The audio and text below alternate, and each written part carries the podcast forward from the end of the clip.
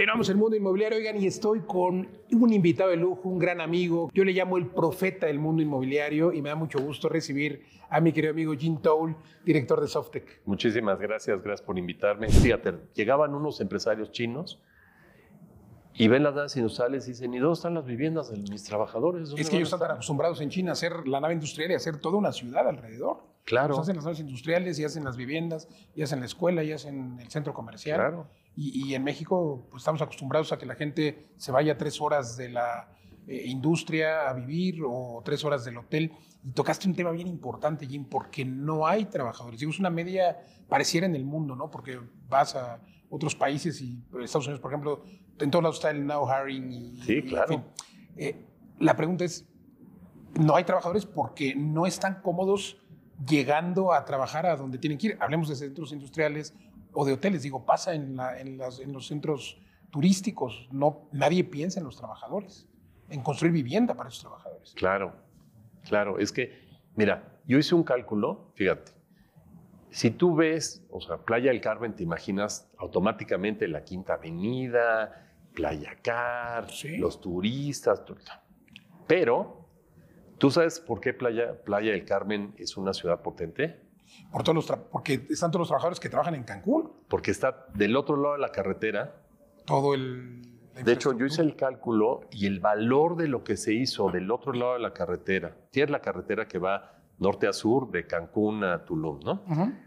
Este, del lado de la carretera al mar es la zona turística, muy padre, lo que tú quieras. Ujú. Y de la carretera hacia Sí, tierra es firme enorme, es enorme. se han hecho una cantidad de, de viviendas para trabajadores de Cancún y de Playa y de Tulum.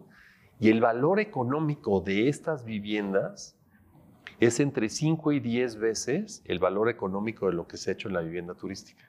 Sí, por eso tienen éxito los centros comerciales y Claro. toda la Quinta Avenida, pues hay más locales que turistas. Por eso hay buenos restaurantes en, en Playa del Carmen, porque sí. tienes masa económica para tener buenos súperes, buenas carnicerías, buenas pescaderías, Totalmente, sí, ¿No? algo que no se ve en Tulum, por ejemplo. por ejemplo. Sí, sí, sí. Sí, y Cancún más o menos va por ahí, pero sigue muy enfocado, a- porque mucha gente trabaja, que trabaja en Cancún vive en Playa del Carmen, porque es más asequible. Correcto. Cancún se ha puesto más caro y también tiene para dónde crecer. Sí, claro. Pero fíjate, para todas las ciudades lo que también necesitan tener es un modelo de crecimiento, un modelo de ocupación territorial. Entonces tú tienes ciudades, eh, hay el, el modelo que tiene Ciudad Obregón, eh, que es el mismo que tiene Tucson, es un modelo de, de, de supermanzanas que tiene un kilómetro cuadrado. Entonces tú lo que haces es que trazas las, las- los ejes viales, si los quieres ver así, eh, cada kilómetro, Ujú. norte-sur, oriente-poniente, al infinito y más allá. Y entonces eso lo que te da es que te genera que haya suficiente suelo urbano. Donde se está haciendo eso razonablemente bien es en Mérida. Me queda claro que Mérida requiere un poco más de, de un- de replaneación, de, de repensamiento de su, de, su, de su estructura urbana, Sí, pero en centros, ¿no? como quiera que sea, tiene un modelo de ocupación territorial que le ha venido agregando. Entonces, ahorita en Mérida hay toda la tierra urbana que necesites para todos los puntos que quieras. Entonces, ¿qué pasa? Que la tierra es barata. Entonces, ¿qué pasa? Que haces vivienda barata, que haces vivienda media, que haces vivienda cara, que haces vivienda vacacional. ¿Cuánta? La que se ocupe. Entonces, el mercado más sano del país, en mi opinión, es Mérida, Claro, por la, porque hay tierra urbana. por la urbanización. Oye, qué interesante. La verdad es que siempre es un deleite platicar contigo, mi querido profeta, pero tengo varios temas. A ver, Venga, eh, me hablabas de, de- de la hotelería, ¿no? Los 15 mil hoteles. pero Cuartos de hotel. En 2023, eh, ¿cuántos cuartos de hotel? calculé 12 mil. Solamente 12 mil, eh, eh, en una industria turística que está creciendo y llegando a máximos A históricos. ver, ¿cuánto tiempo te toma hacer un hotel, compadre? Sí, bueno, pues años, ¿no? Un par de años. Pues sí, o sea, tú tienes que comprar el terreno, sacar tus permisos. Entonces, para, para sacar al, al mercado 12 mil cuartos de hotel el año, este año, ¿cuándo los empezaste? Pues en 2020. Sí, en la pandemia nadie empezó. Entonces, quiere decir que mm, este año 2024 tampoco vamos a tener muchos hoteles. Vamos, calculo como 15 mil cuartos nuevos. 15 mil cuartos. Uy, pues es muy poco, es muy poco para el No. crecimiento, ¿no? No, no, no. O sea, el- si tú ves el crecimiento, de, de- el crecimiento en cuartos hoteleros de, de- de México, Este, Es que me parecen muy pocos para tantos destinos turísticos que tenemos, digo.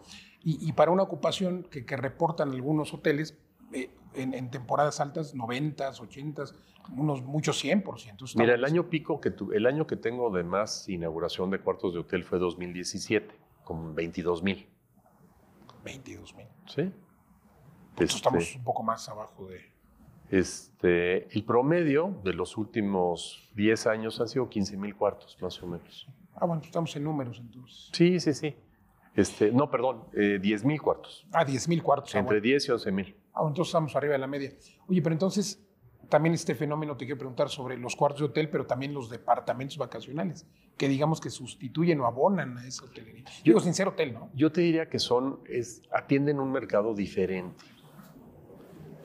Mira, te voy a dar, te voy a dar un ejemplo que, que hice para una plática que di en Mazatlán hace como 15 años. Antes de que Mazatlán tuviera tanta, tanta demanda como tiene. Correcto. Eh, y, y era la duda de que, que, eh, no sabían si, si autorizar que hicieran este, condominios vacacionales. Fíjate. Imagínate, estaban así como que, oye, pues no queremos que vengan y que la gente compre un condominio y no, no se quede en un hotel, ¿no? Por eso está esta restricción absurda constitucional en la que un extranjero no puede comprar cuatro. Eso no sé cómo. Bueno, ti- ti- tiene una lógica en la historia y ahorita hablamos de eso si Sí. quieres, pero, este, pero el caso está en que a los 18 años tú vas a Mazatlán. ¿Y dónde te quedas? Pues en el Hotel Camarena. Sí, es buenísimo, eso me encanta. Tu cama está en la arena, campas en la arena sí, y lo sí. más barato que se pueda y vas al reventón, lo que tú quieras. Al ¿Te gustó carnaval. Mazatlán? Regresas. Y tal vez ya regresas a un hotelito este, un poquito de más valor. ¿Te gustó Mazatlán? Y regresas de luna de miel. Entonces ya te quedas en el CID o en alguno de los hoteles que hay por ahí, ¿no? Luego, bonito de mi amigo. Luego Ernesto. tienes, tienes, este, tienes hijos y entonces no te quedas en un all inclusive porque es un gran producto para este, las familias porque sabes cuánto te va a costar tu vacación, lo que tú quieras. Te sigue gustando Mazatlán y dices, oye, pues este, me voy a rentar un, un DEPA un par de semanas porque ya tengo un poquito más de lana. Te sigue gustando Mazatlán, te compras un DEPA y luego te jubilas y te mueres en Mazatlán. Entonces, Sí. fíjate cómo es un ciclo. Entonces, si tú tienes, tú tienes en este ecosistema turístico todos los productos, ¿qué logras? Que la gente regrese. Claro. Entonces, hay veces que tú vas, digo, me ha tocado a mí y seguramente a ti también, que me invitan a dar una plática a, a Cancún, a Tulum. Me dicen, oye, te vamos a poner en un Airbnb. No, gracias. Porque el, el otro día fui a uno que amablemente me invitó un amigo, llego y no había papel del baño, no había jabón, no había agua. Sí, no, Era- no, no hay el servicio de hotelería. Eran las 12 de la noche, bajo y le pregunto a un guardia, oiga, ¿dónde puedo conseguir este agua? ¿Tiene usted coche? Pues no. Entonces, pues tuve que ir a, a- a un hotel ahí junto y robarme papel del baño y, y- y unos, y un jabón, Sí. ¿no? Para poderme, este, para poder ir al baño. Ahora, Tenías que dejar mala calificación ahí. pero, pero, digo, me estaban invitando. Ah, ¿no? bueno. Pues bueno, pues ya qué. Pero, entonces, si vas de chamba, Sí, Pues vas a un el hotel. Totalmente. Si vas, si vas con tus amigos, un Airbnb es una maravilla.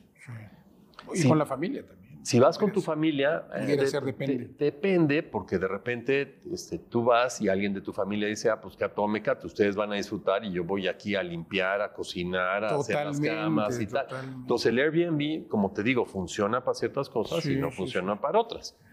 Entonces, pero ya tienes chavos, ya tienes hijos más grandes, pues entonces el Airbnb vuelve a ser útil. Entonces, como te digo, es un ecosistema y el Airbnb viene a atender una necesidad de los mercados turísticos que no, generalmente los hoteles no cumplen. También, si te vas... todo es necesario en el ecosistema. Correcto.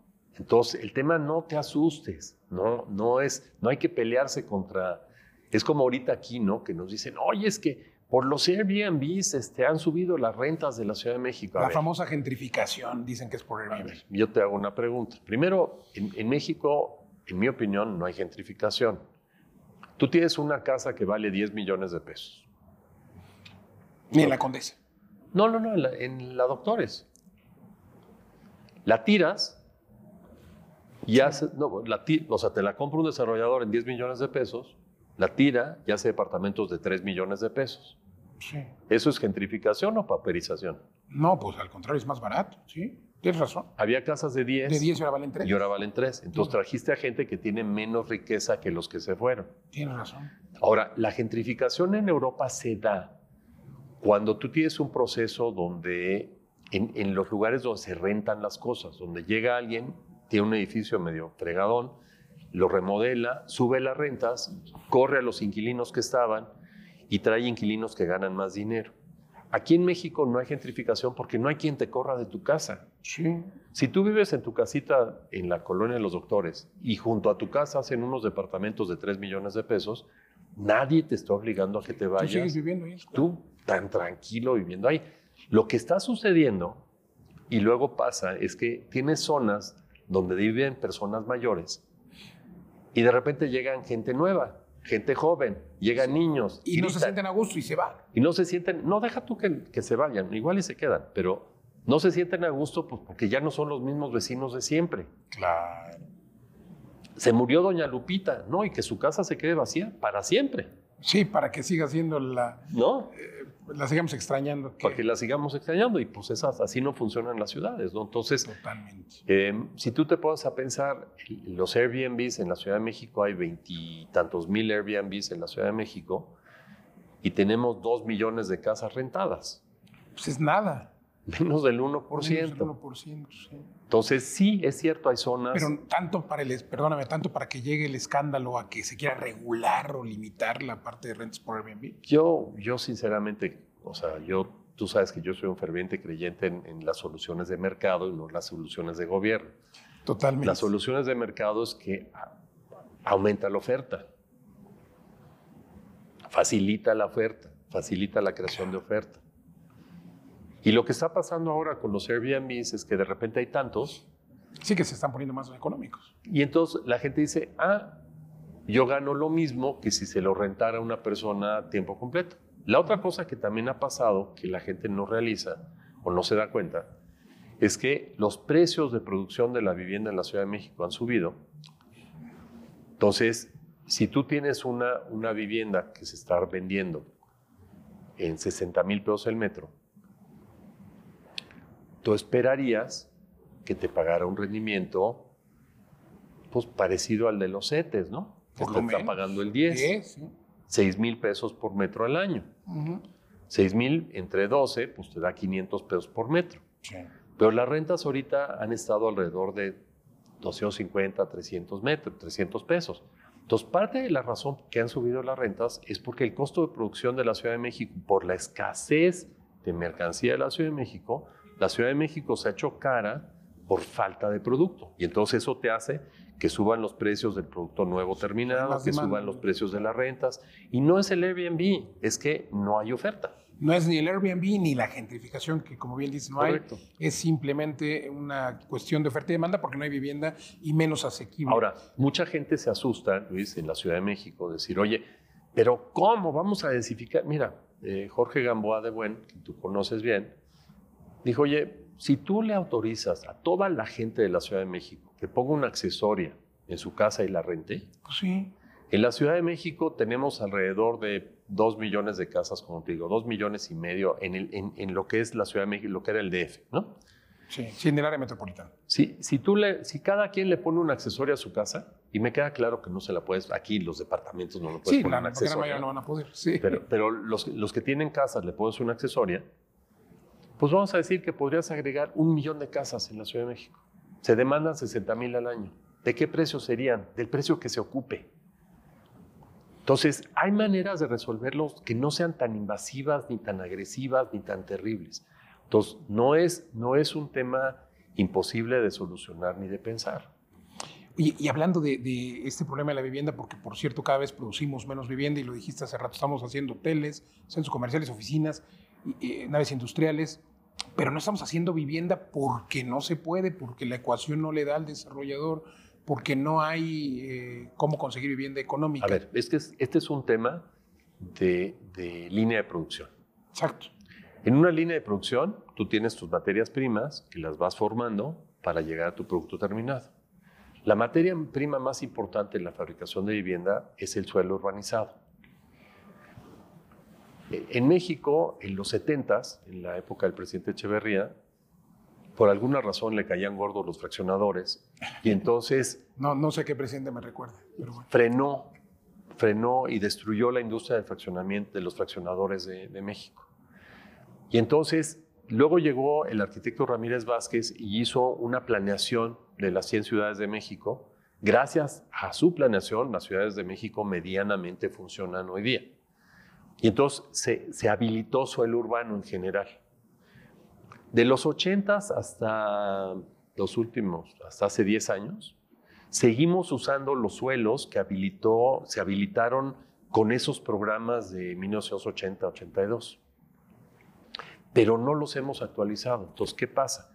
Que no hay suelo urbano. Entonces, las ciudades que tienen suelo urbano, que básicamente es Mérida, Monterrey también habilita suelo, tienes empresas como Tierra Regia, como, como Arella y como algunas otras, como Protexa, que, está, que están habilitando suelo, que hacen terrenos para vender a desarrolladores. Ah. O sea, no, no proyectos de ellos mismos, sino Tierra Regia habilita suelo y le vende a los desarrolladores. Protexa habilita suelo, le vende a los desarrolladores. Arella, en algunos casos, habilita suelo, le vende a desarrolladores, ¿no? Porque ahí es donde debería de donde ahí es donde hay una oportunidad de negocio, ¿no? Para... Claro. En Mérida hay varios, varias empresas que hacen lo mismo, o sea, no los famosos lotes de inversión, sino empresas, empresas como, como Grupo MZ, como Grupo UNE, este, que están como Grupo, este, el Grupo Pereira, que están habilitando suelo y le venden supermanzanas a los desarrolladores, se las venden justo a tiempo para que ellos vayan haciendo el producto que necesitan hacer. Ese mismo modelo de habilitación de suelo es el que tenemos que replicar en las otras ciudades del país. Pero, pero claro, en todos lados. Eh, aunque sea de esta forma que contabas, ¿no? En la Nápoles, donde te juntas con tres, tres propietarios y sacas un, premio de densidad. Y siempre es un deleite charlar contigo, pero, pero eh, te tengo que, eh, tenemos que hacer alusión a tu, pues no sé llamarle apodo porque se oye feo, pero a este nombramiento que he hecho del profeta inmobiliario. 2024. Sí. Yo te lo pregunto cada año, desde que tengo el gusto de conocerte y de que has venido aquí a mi programa, eh, y te lo pregunto ahora porque pues, quiero hacer mi planeación. El año pasado recuerdo perfecto que me hablaste de Monterrey, de Tijuana, que ha tenido... Eh, y, se han cumplido tus profecías. Entonces quiero que me digas 2024, ¿dónde va a crecer? ¿Dónde hay que invertir? Eh, y pues dame tu top Mira, yo te diría que depende en qué mercados quieres estar. Eh, Tijuana sigue siendo, sigue siendo Tijuana, va a seguir siendo realmente este, Tijuana, tú sabes que entra de repente en ciclos de expansión, contracción. Ahorita Tijuana está en un ciclo de expansión extraordinario que va a seguir. Este, tienes tienes este, Mazatlán, me sigue gustando un montón. Este, tiene, Mazatlán combina varias cosas, la parte turística, la parte industrial, la parte histórica, la parte, la parte eh, portuaria, o sea, es una ciudad que, está funcionando muy bien. Mérida sigue siendo un gran lugar. Em, te, te, faltó decir los, los mariscos ahí en Mazatlán y, claro, y la banda. Y la banda, claro, claro. Este, Querétaro, Querétaro está, está funcionando muy bien, Guadalajara. Querétaro tiene como un segundo aire, ¿no? Como, sí. Sí, sí, sí. Querétaro tiene que echarle muchas ganas a su tema vial. Se está empezando a saturar. Se está saturando. Este, Guadalajara sigue siendo un mercado muy sano y muy sólido. Este, el Cancún Rivera Maya, a mí me sigue gustando mucho Playa. El Carmen, es, eh, Playa se me hace que es una ciudad que, que está, consolidando, Muy padre. ¿Y Cancún cómo lo ves? Cancún bien. Cancún a todo Cancún sigue, sigue sólido. Y seguirá y sigue, seguirá, o sea, tiene, tiene buena promoción. Em, lugares, lugares nuevos que hay que ponerle el ojo, Reynosa regresa, Reynosa con todas las complejidades que ha tenido Tamaulipas, Reynosa es un mercado que, industrialmente tiene mucha potencia, este, ya jalado, Mexicali, también un buen mercado. Este, todavía no estoy seguro si, si, si ya otra vez va a despertar Veracruz o no. Ah, el estado de Veracruz.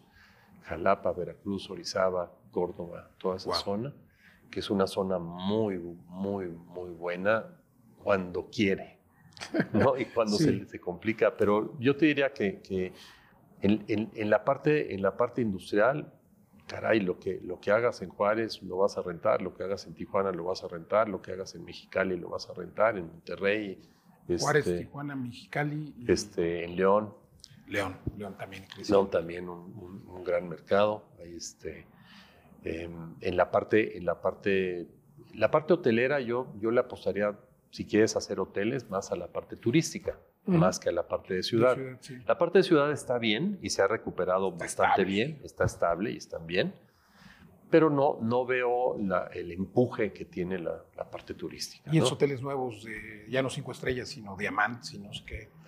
Pues, Eso, eso también, ¿no? Está Pues sí, o sea, y, y te voy a decir una cosa que yo creo, por lo que he estado viendo, si tú ves las curvas de inflación de Estados Unidos, eh, pareciera que ya están llegando a sus objetivos de inflación. Y entonces, en el momento que la Fed afloje y empiece a bajar tasas, Va a haber un montón de gente pidiendo créditos.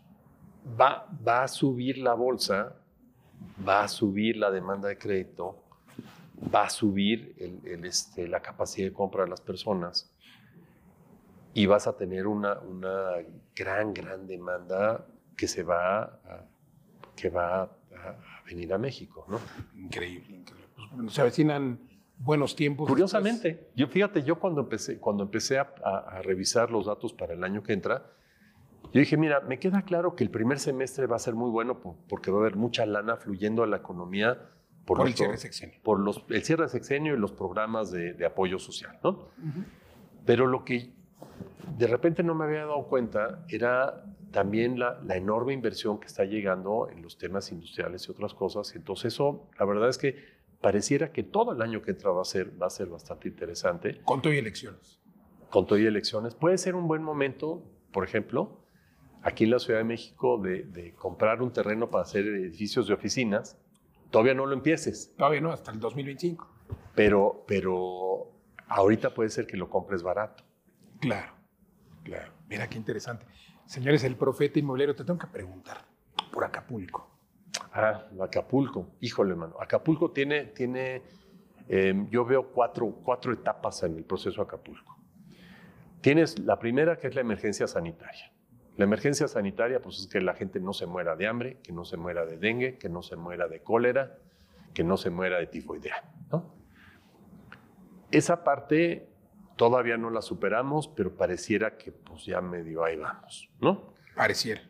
Este, la segunda parte es el restablecimiento del- del- de la red hidrosanitaria, agua, luz, drenaje y vialidades. Hubo un éxodo de gente que salió de Acapulco. Este, luego tienes el proceso de la recuperación de empleos. Em, los, los hoteles de, de, yo te diría, de las brisas al aeropuerto, toda esa zona de las brisas al aeropuerto yo creo que se va a recuperar en hotelería muy rápido.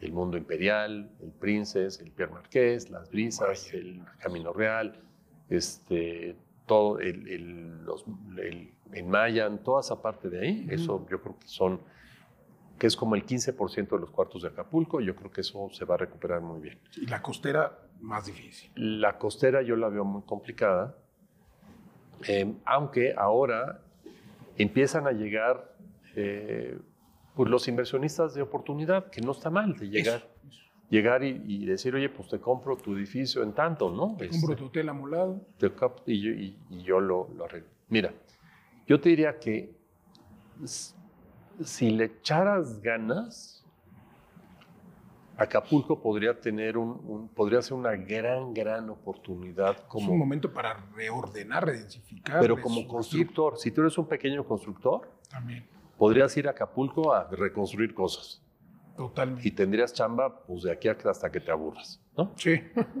Este, el, tema, el tema es eh, ¿qué, tan, qué tan pilas van a estar las autoridades municipales y estatales para generar incentivos para atraer la inversión a Acapulco. Yo creo, por las cosas que he visto, que Acapulco va a pasar un poquito lo mismo que Nueva Orleans.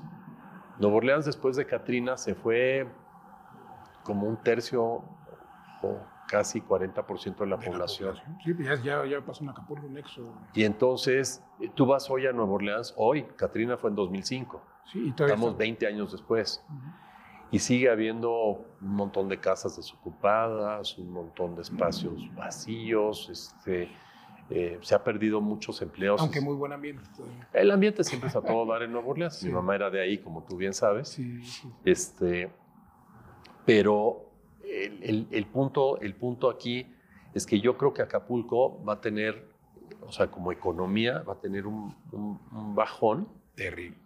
este, pero eso, Pero si le meten mano adecuadamente todos, eh, Sí. el sector privado, el gobierno, yo creo que es un momento para que pueda resurgir, ¿no? sí, sí, Pero sí. pues eso es lo difícil, ver que todos se pongan de acuerdo. El tema es que necesitas liderazgo, Eso. Y pues bueno. en fin. ¿no? Sí. Mi querido Jim, eh, te tengo que preguntar también. Se inauguró ya eh, el aeropuerto de Tulum, el Sí. tren Maya. ¿Cómo impacta Tulum? ¿Cómo impacta esa zona? Mira, el aeropuerto de Tulum, mucha gente que me ha preguntado, te voy a decir, es un aeropuerto que era esencial que se hiciera. Sí, primero porque necesitamos un alterno. Principalmente porque necesitamos un alterno y principalmente porque necesitas poder evacuar Cancún. Si viene un huracán, si viene lo que sea ahorita, o sea, tú lo vimos en Vilma, Sí. evacuar Cancún, pues es agarrar la carretera a Mérida. Y, y no tienes manera de, de- de- de sacar a la gente, A ¿no? tantos. a tantas personas. O sea, tienes que sacar a 100 mil personas, pues de repente, ¿no? O sea, O en una emergencia, ¿no? Entonces, era bien importante que se hiciera ese aeropuerto. Mi expectativa del aeropuerto es que va a ser un aeropuerto, haz de cuenta, la relación entre Cancún y Tulum va a ser como Miami y Fort Lauderdale, donde el aeropuerto de Fort Lauderdale es esencial para que haya un alterno a Miami, relativamente cerca, que tenga infraestructura para poder aterrizar avionzotes este, y que tengas espacio para que estén estacionados, para que los puedas subir a la gente y lo que tú quieras y mandes. Y entonces, eh, a mí se me hace que era crucial. Em, desde el punto de vista de servicio, pues claramente, pues ahora sí que, que la gente que va de playa, de playa hacia Tulum, pues la verdad tener el aeropuerto en Tulum pues, los- les va a ser más cómoda, Más como quiera Cancún. más cómodo que ir a Cancún. Este, no vas a tener que lidiar con el tráfico de, de- de subir a Cancún desde Tulum, Sí. que eso luego, tú sabes, se vuelve muy complicado. Sí, aunque ya quedó muy bonita la entrada ahí al aeropuerto de Cancún, ya. Sí, sí, sí, sí, sí, sí. Y es un gran aeropuerto, ¿no? Sí, sí. Este, entonces, eh, eso está muy bien. El tren Maya, la verdad es que em, su, su- la primera pregunta que hay que hacerse es qué aforo va a tener. O sea, ¿cuántos trenes va a haber al día? Pues creo que ahorita hay uno, ¿no? O sea, si hay uno, pues en realidad vas a poder mover 500 gentes, ¿no? Este, el- entonces, pues, si tú vas, si, si tú ves el número de personas que van a Chichén, a Chichén van 200 camiones diarios, con 50 gentes van 10 mil personas diarias. Ah, pues un buen número.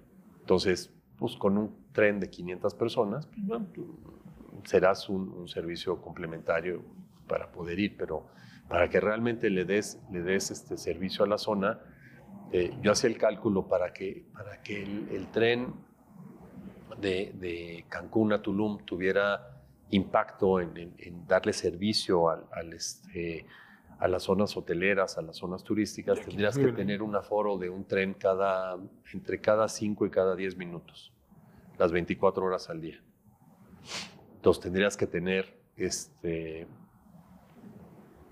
pues yendo, yendo hacia el sur, este, si te toma eh, Trayecto. dos, horas, dos dos horas. horas el trayecto, entre, entre 12 tendrías que tener 24 trenes de bajada y 24 de regreso, Por lo y, y esa frecuencia. para tener la frecuencia necesaria para poder mover a la gente. Y 24 trenes, de cualquier manera, de a 500 personas por tren, pues te dan 12 mil gentes, ¿no? 12,000 personas. sí. Bueno, Y- y, tendría que tener buen precio también para que los trabajadores. Ah, bueno, pues es otro asunto, ¿no?